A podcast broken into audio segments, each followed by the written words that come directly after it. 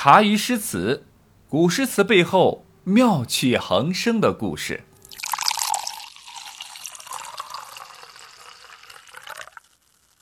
前面说过，贺知章呢，一共历经四朝而不倒，这可不是一般人能做得到的。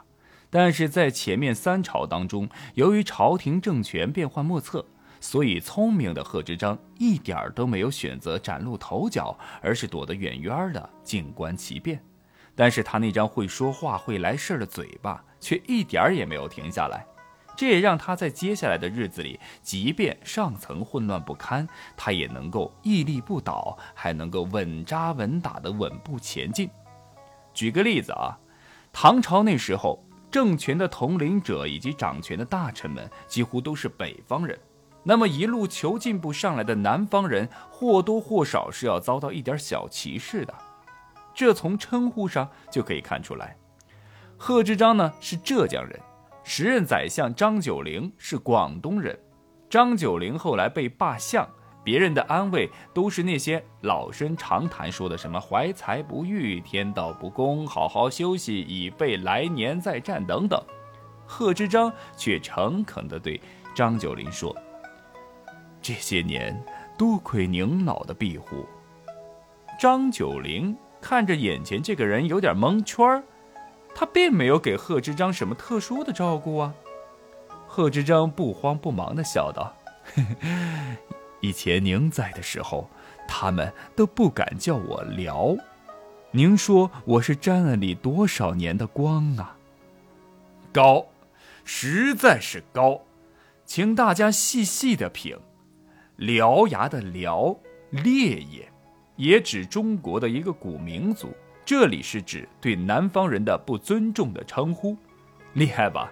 就是靠着这样的智慧和嘴巴，贺知章在官场上是一帆风顺。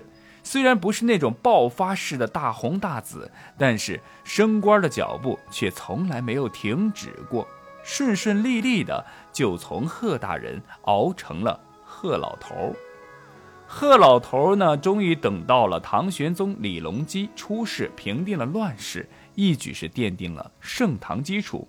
他呢，自然也贡献了不少力量和智慧，并得到了李隆基的信任。开元十三年，公元七百二十五年，这一年贺老头六十六岁了。我们国家现在是六十岁退休，最多延迟到六十五岁，但是唐玄宗呢？并没有让贺老头退休的意思，相反呢，还想任命他做礼部侍郎兼集贤院学士。这时候，宰相忽然在旁边问他：“贺大人，觉得这两个官儿哪个好啊？”这一问，忽然引起了李隆基同志的注意。要知道，这看似漫不经心的提问，却隐藏了众多陷阱。皇帝大人给你分派职务，主要是让您干活，没有所谓的哪个好哪个不好一说。如果稍微回答不够周全，要么皇帝大人觉得你不满意他的安排，要么觉得你贪心没有摆正自己的位置。那么，我们来看看贺老头是怎么回答的。只见贺老头满不在乎地说：“是郎充其量就是个官位。”学士可是怀先王之道，经纬之文。唐玄宗在旁边听了，直接为他竖起大拇指，高，实在是高，让他去陪太子读书吧。可能大家还没有想明白啊，这句话到底高明在哪里？哎，我来帮你们捋一捋啊。三年前，唐玄宗呢想修一部关于法律的书，起名儿叫《六典》。当时的修书使呢，张悦一定要拉贺老头来帮忙。与此同时，唐玄宗呢还想编撰一部关于文史方面的书，起名呢叫《文纂》。宰相张九龄呢极力推荐贺老头。唐玄宗觉得这贺老头呢很了不起，两个宰相都推荐他，所以呢一边让他修书，一边考察他。礼部侍郎这位置就是留给他的。好了。现在呢，大家应该明白了吧？贺老头究竟高在哪里？贺老头其实很鸡贼的，完全是得了便宜还卖乖。谁都知道这礼部侍郎就是礼部尚书未来的接班人，也就是国家文化部的副部长，将来呢会由副转正，这都是大家心知肚明的事儿。你还说那充其量就是个官位，真的会说话啊？如果这话换个人来说，比如啊前面我们提到的宋之问同学，那叫拍马屁。可是贺老头这么一说，大家就觉得哎天经地义，那是因为他说的是实话，他还真没把这礼部侍郎当回事儿，他脑子里想的就是把学士当好，好好把这两部典籍呢赶紧给编辑完，这就是大器晚成的好处。没有年少轻狂，没有急功近利，人生看淡了，名利看淡了，不争反而得的更多。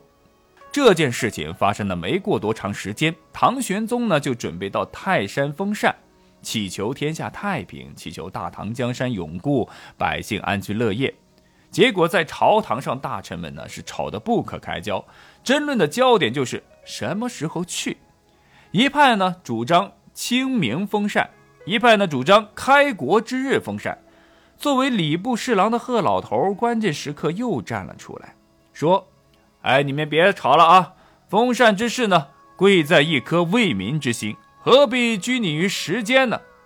就这一句话，既解决了问题，又顺道夸了唐玄宗一心为民，是个贤主，一举两得。唐玄宗心里非常高兴，当即决定择日不如撞日。啊，三天后就去泰山封禅。说句实话啊，我真的想让这个宋之问呢等一干想升官求进步的同学来学学。这要是没点智慧，想拍马屁，那也只能是拍到马尾巴上。